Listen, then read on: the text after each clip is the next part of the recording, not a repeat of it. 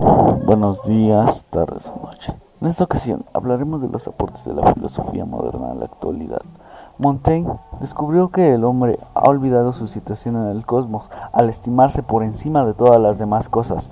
La pretensión de Montaigne es la supresión de esta actitud presuntuosa, la prudencia y la tranquilidad en todos los aspectos de la vida, consideración de la vida como un continuo devenir y del hombre como un ser de naturaleza mutable y cambiante, no fija y monolítica.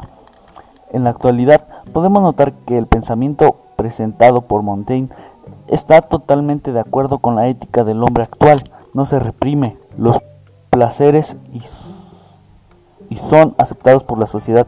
El hombre cree que, que es superior a todas las demás.